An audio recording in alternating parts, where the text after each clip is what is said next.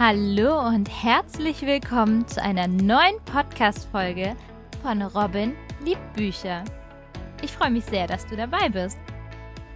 Heute geht es um ein ernstes Thema, besser gesagt um ernste Themen, über die, wie ich persönlich finde, nicht oft und auch nur selten offen kommuniziert wird. Ich darf euch heute den Roman Wir sehen die fliegenden rosa Elefanten von Alisa Schiel vorstellen. Und bevor ich genauer auf das Buch und die Autorin eingehen möchte, möchte ich euch vorneweg auf die Triggerwarnungen hinweisen, die vorne im Buch stehen. Hier werden nämlich folgende Themen behandelt. Depression, Trauer, Tod, Suizid, Suizidgedanken, Ängste. Und die Autorin bittet sogar, die Geschichte nur dann zu lesen, wenn der Leser oder die Leserin emotional mit diesen Themen umgehen kann. So viel vorneweg. Nun möchte ich euch ein wenig mehr über Alisa Schiel und ihr Buch verraten. Die Autorin ist 1995 geboren, lebt zusammen mit ihren drei Katzen und einem Hund. Sie hat ihren Roman Wir sehen die fliegenden rosa Elefanten mit 17 Jahren angefangen ins Leben zu rufen. Das Besondere an diesem Roman ist, dass die Autorin ganz genau weiß, wovon sie schreibt. Seit sie sich erinnern kann, leidet sie unter einer Angststörung und dies fing bereits im Kindesalter an und hatte im Teenageralter seinen Höhepunkt erreicht. Hinzu kam noch eine schwere Depression. Mit 17 Jahren kamen dann ihre Buchcharaktere Ida und Ben in ihr Leben und sie fing an, die Geschichte zu schreiben. An dieser Stelle ein kleines Zitat von Alisa Schiel. Am Ende sind wir zusammen diese Reise gegangen, sind an uns gewachsen und haben die fliegenden rosa Elefanten gesehen. Mit ihrem Roman erhofft sich die Autorin, Menschen das Gefühl zu geben, nicht alleine zu sein und dass es okay ist, anders zu sein. An dieser Stelle vielen lieben Dank, liebe Alisa, dass ich den Hörer und Hörerinnen eine kleine Hörprobe geben darf. Ich rede jetzt auch nicht mehr um den heißen Brei herum. Ich fange direkt an mit dem Klappentext, damit ihr wisst, um was es inhaltlich in diesem Buch geht. Zu gerne wäre Ida wie die anderen, mutig, kontaktfreudig und spontan. Doch das ist sie nun mal nicht. Nicht nur, weil sie um Facebook und Partys einen großen Bogen macht, sondern vor allem, weil sie wöchentlich bei einer Therapeutin sitzt und über ihre Krankheit spricht. Idas größte Angst ist, sich für immer verloren zu haben. Dann begegnet sie Ben, der nach außen hin all das zu sein scheint, was Ida nicht ist. Selbstbewusst, sarkastisch und eine Spur zu abwehrend. Doch auch in ihm herrschen Zweifel und die Paranoia, verletzt zu werden. Denn Ben hat eine tragische Vergangenheit. Erst als ihnen bewusst wird, dass sie gar nicht so verschieden sind, machen sie gemeinsam einen Schritt aus der Dunkelheit heraus und versuchen es mit der Welt aufzunehmen. Und sie schlagen sich so viel besser, als sie angenommen haben. Auf ihre ganz eigene Art. Ein Buch über die erste Liebe Flaschenpost und fliegende rosa Elefanten am Himmel. Ein Buch voller Hoffnung. Nun kann es losgehen mit der Hörprobe zu Wir sehen die fliegenden rosa Elefanten von Alisa Schiel. Kapitel 7 Generalisierte Angststörung lautete die genaue Bezeichnung für meine Krankheit Ungefähr fünf von hundert Menschen erkranken während ihres Lebens an ihr. Und ich war einer von ihnen. Bei Menschen mit Angststörungen sind bestimmte Botenstoffe im Gehirn, die für Entspannung sorgen, oft weniger vorhanden oder können schlecht wirken. Also einfach ausgedrückt und auf mich bezogen, mein Gehirn war verkrüppelt. Für mich eine ziemlich klare Diagnose. Und warum sollte man Dinge schönreden, wenn sie es in Wirklichkeit gar nicht waren? Das menschliche Gehirn ist zu so vielem fähig. Es kann dafür sorgen, dass manche Menschen einen Geistesblitz haben und dadurch eine unglaubliche Erfindung entsteht. Genauso wie es uns dabei hilft, uns Dinge zu merken, Zusammenhänge zu erkennen oder eine komplizierte Rechenaufgabe zu lösen. Jeden Tag aufs Neue. Das Hirn läuft immer auf Hochtouren. Warum war es dann nicht in der Lage, genügend dieser winzigen kleinen Botenstoffe herzustellen, die mir halfen zu entspannen. Warum konnte es all die schweren Dinge und so etwas Einfaches nicht. Warum nicht? Während mir diese Fragen durch den Kopf schossen, saß ich neben meiner Mutter im Behandlungszimmer der Psychiaterin. Bei besonderen Gesprächen war meine Ma immer mit dabei, und dies war ein besonderes Gespräch. Es hätte keinen dringenderen Zeitpunkt geben können, jetzt, wo ich die Schule geschmissen hatte und die Zukunft ungewiss war. Nach einem kurzen Aufenthalt im Wartezimmer wurden wir hereingerufen. Okay, Ida, dann erzähl mir doch mal, warum du denkst, dass die Schule nicht der richtige Weg für dich ist. Frau Buschbaum war die Ruhe in Person. Sie hätte inmitten eines Amoklaufs stehen können, ohne die Kontrolle zu verlieren. Wahrscheinlich wäre sie noch auf den Täter zugegangen, um ihn von seinem Vorhaben abzuhalten. Weiß auch nicht, woher mein plötzlicher Sinneswandel kommt. Auf einmal war da ein ganz seltsames Gefühl in mir. Wie würdest du dieses Gefühl denn beschreiben? Es war einfach da, ganz plötzlich. Ich habe mich sofort unwohl gefühlt. Nicht nur in meiner Klasse und auf dem vollen Schulhof, sondern ganz tief in mir drin. Ich habe verstanden, dass ich dort nicht hingehöre. Brachte ich mit belegter Stimme hervor. Es war nicht leicht für mich, darüber zu sprechen. Ich hatte immer Angst, die Menschen würden denken, dass ich mir das alles nur ausdachte oder übertreiben würde. Was genau in mir vorging, verstand ich doch selbst nicht richtig. Panik überfiel mich eigentlich immer. Meist war es auszuhalten, und ich hatte es im Griff. Doch irgendwann spitzten sich meine Ängste und Zweifel so sehr zu, dass mein Verstand nicht mehr hinterherkam. Und dann war der nächste Angstanfall vorprogrammiert. Aber du hast es doch die zweieinhalb Wochen gut gemeistert, Kannst du dir nicht vorstellen, es nochmal zu versuchen? Mischte sich nun meine Mutter ins Gespräch ein. Nein, auf keinen Fall, bitte. Versuch das zu verstehen. Ich denke, Sie sollten Ihrer Tochter in dieser Sache vertrauen, Frau Münster. Vermutlich ist das schwer für Sie, was ich absolut verstehen kann. Doch wenn Ida solche Zweifel hat, ist es sicher vorerst die beste Lösung, wenn sie mit dem Thema Schule abschließt.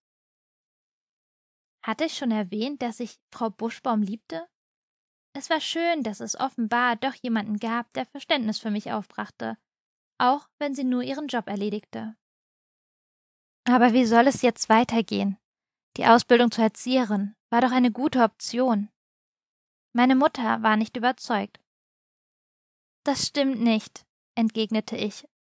Vielleicht für den Anfang, aber auf Dauer wäre das nicht gut gegangen.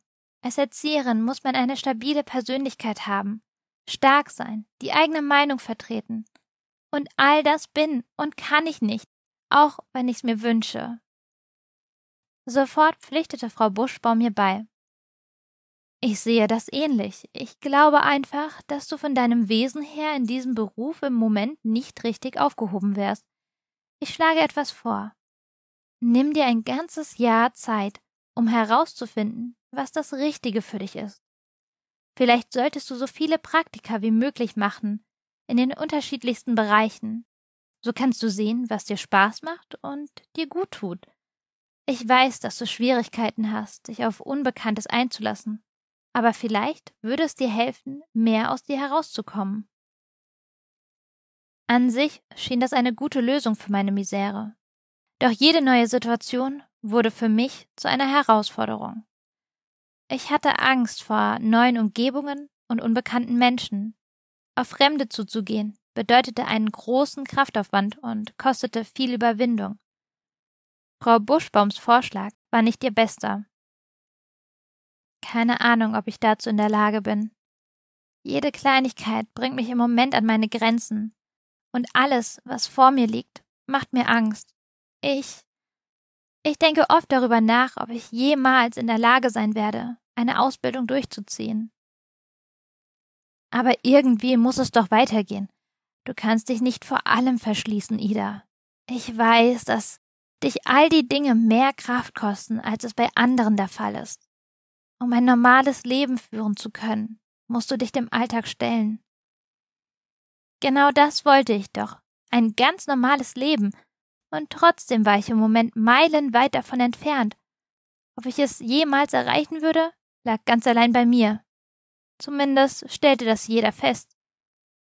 Für mich war das die schwierigste Aufgabe, die mir jemals gestellt wurde. Ich denke auch, dass Ida das im Augenblick nicht schaffen würde.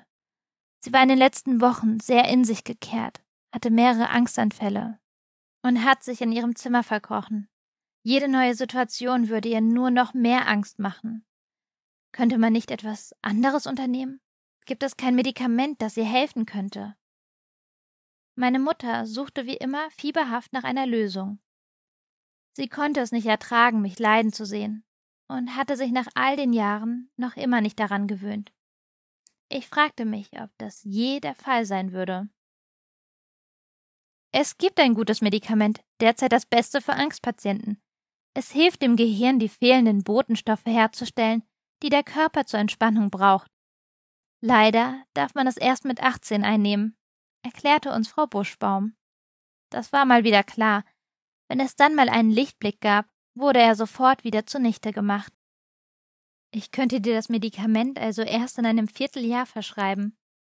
Im Moment nimmst du ja noch deine Tabletten, die dich abends vor dem Einschlafen beruhigen und runterbringen sollen. Es wäre vielleicht an der Zeit, die Dosis zu erhöhen. Damit können wir deine abendlichen Panikattacken entgegenwirken und die Zeit bis zu deinem 18. Geburtstag überbrücken. Ich bekam sofort mit, dass sich der Gesichtsausdruck meiner Mutter binnen weniger Sekunden veränderte. Sie sah gleich optimistischer aus. Das ist doch eine gute Nachricht. Vielleicht kann dir das stärkere Medikament wirklich helfen, den Alltag besser durchzustehen. Es sind ja nur noch drei Monate bis zu deinem Geburtstag. Die halten wir auch noch durch. Meine Ma beugte sich zu mir und drückte meine Hand.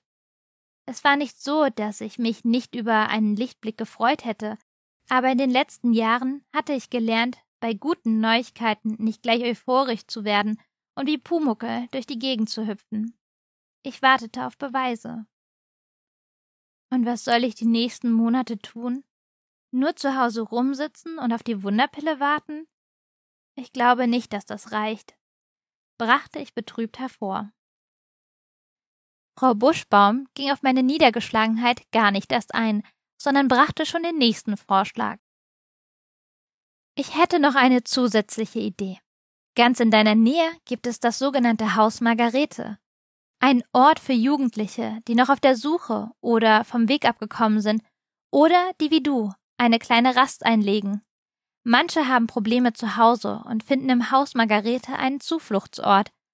Es sind aber auch viele dort, die psychische Probleme haben und in Selbsthilfegruppen oder durch die Teilnahme an anderen Aktivitäten Unterstützung bekommen. Mit dir zusammen würden die Therapeuten daran arbeiten, dass du mehr Selbstvertrauen erlangst und deine Zukunftsängste in etwas verwandelst, das du ganz klar vor Augen siehst und erreichen möchtest. Es ist eine Art Wohnheim in Verbindung zu einer Tagesklinik. Du könntest also auch nur den Tag dort verbringen und abends wieder nach Hause fahren. Das hört sich doch gut an. Vielleicht ist genau das der nächste Schritt, den du wagen solltest, Ida. Meine Mutter war gleich begeistert. Wie sollte es auch anders sein? Nachdem Frau Buschbaum uns noch mit ein paar Einzelheiten zu der Einrichtung versorgt und uns eine Mappe mit Infos überreicht hatte, wurde mir bewusst, dass es jetzt fast schon eine beschlossene Sache war, dass ich dort hingeschickt werden würde. Doch keiner der beiden befand es für nötig, mich zu fragen. Vielleicht, weil sie schon von Anfang an wussten, wie meine Antwort ausgesehen hätte. Nun hatte ich keine Wahl mehr. Auch wenn ich es nicht wirklich wollte, so begann ich doch zu spüren, dass es die einzige Möglichkeit war, die mir im Moment wirklich helfen würde. Und dieses eine Mal sollte ich richtig liegen. Noch am gleichen Tag meldete meine Mutter mich von der Schule ab und telefonierte mit einer netten Frau vom Haus Margarete, um die ersten Angelegenheiten zu klären. Uns wurde mitgeteilt, dass sogar schon in der nächsten Woche ein Platz frei werden würde. So schnell? Als ich davon erfuhr, löste das ein mulmiges Gefühl in mir aus. Hoffentlich war ich bereit dafür. Aus lauter Panik hatte ich in den letzten Tagen wieder mehrere Angstattacken durchgestanden, in denen ich meine Eltern anflehte, mich nicht dorthin abzuschieben. Und ihnen versprach, meine Krankheit auch allein in den Griff zu bekommen. Doch sie blieben standhaft. Schließlich wollten sie nur das Beste für mich. Gut, dass wir endlich eine Lösung gefunden haben, sagte mein Vater, was dazu führte, dass ich mich fragte, wer zu diesem Wir dazugehörte. Ich ganz bestimmt nicht. Letzten Endlich musste ich mich aber der Entscheidung meiner Eltern beugen und fand mich damit ab.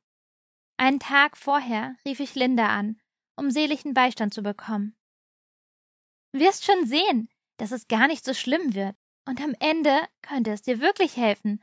Du musst nur immer positiv denken, meinte sie. Manchmal fragte ich mich, ob die Menschen in meiner Nähe es nicht leid waren, mir andauernd gut zuzureden und Mut zu machen. Ich hätte verstanden, wenn dem so wäre. Du weißt auch, dass ich das so super kann, warf ich ein. Dann übernehme ich das jetzt für dich. Dieses Haus Margret wird seinen Zweck erfüllen und dir helfen, auf den richtigen Weg zu kommen. Dafür ist es schließlich da. Es heißt Margarete. Was? Das Haus heißt Margarete und nicht Margret. Wie auch immer, du wirst dich garantiert schnell dort einleben und auf andere Gedanken kommen. Und wer weiß, vielleicht lernst du ja sogar jemanden kennen, mit dem du dich gut verstehst. Das bezweifle ich. Du weißt, dass ich nicht gut darin bin, Freunde zu finden. Wer würde mit mir schon gerne abhängen wollen? Ich bin nur ein langweiliger Freak. Ach komm schon. Verrückt trifft's eher. Passt auch besser zu dir. Na, vielen Dank auch, brachte ich mit gespielter Empörung hervor. Du weißt doch, wie ich das meine, Ida. Du bist echt ein großartiger Mensch. Ich kenne niemanden, der so gutmütig ist wie du. Und irgendwann werden das noch mehr Leute schnallen. Vertrau mir. In den letzten Jahren war in meinem Leben so viel schiefgelaufen. Ich hatte durch meine Krankheit nicht nur meine Lebensfreude verloren, sondern auch viele angebliche Freunde, die mein neues Ich plötzlich nicht mehr mochten. Übrig geblieben waren nur noch Linda und Kati. Na gut, dachte ich, Kati konnte ich jetzt wahrscheinlich auch nicht mehr dazu zählen. Doch das Schlimmste, was ich verloren hatte, war ich selbst. Keine Ahnung, wie es passierte. Aber eines Tages war ich einfach nicht mehr da. Das Gefühl kam ohne große Vorwarnung, nicht mit einem lauten Angriff, sondern ganz unvorhersehbar, so dass ich mich nicht wehren konnte. Ich ließ es damals einfach geschehen. Seit diesem Tag konnte ich mich selbst nicht mehr wiederfinden, wie sehr ich auch suchte. Und meine größte Angst war, dass ich mein eigenes Ich niemals mehr aufspüren würde. Das war die Hörprobe zu Wir sehen die fliegenden rosa Elefanten von Alisa Schiel. Ich bedanke mich fürs Zuhören und hoffe, euch hat der Einblick in den Roman neugierig auf mehr gemacht. Wenn ihr die junge Autorin unterstützen möchtet, dann empfehle ich euch, einen Blick auf ihren Instagram-Account zu werfen. Das war die letzte Buchvorstellung für dieses Jahr, denn im Dezember erwartet euch hier ein Adventskalender. Vom 1. bis zum 24. Dezember könnt ihr jeden Tag ein wenig mehr von einer selbstgeschriebenen Weihnachtsgeschichte erfahren, die von 24 Autorinnen geschrieben wurde. Weiteres erfahrt ihr auf meinem Instagram-Account unter Robin liebt Bücher. Ihr könnt gespannt sein. Ich freue mich, wenn ihr einschaltet. Und an alle Bücherliebhaber und Bücherliebhaberinnen und die, die es noch werden wollen, genießt den Tag. Und wenn ihr wollt, hören wir uns wieder am 1. Dezember. Eure Robin.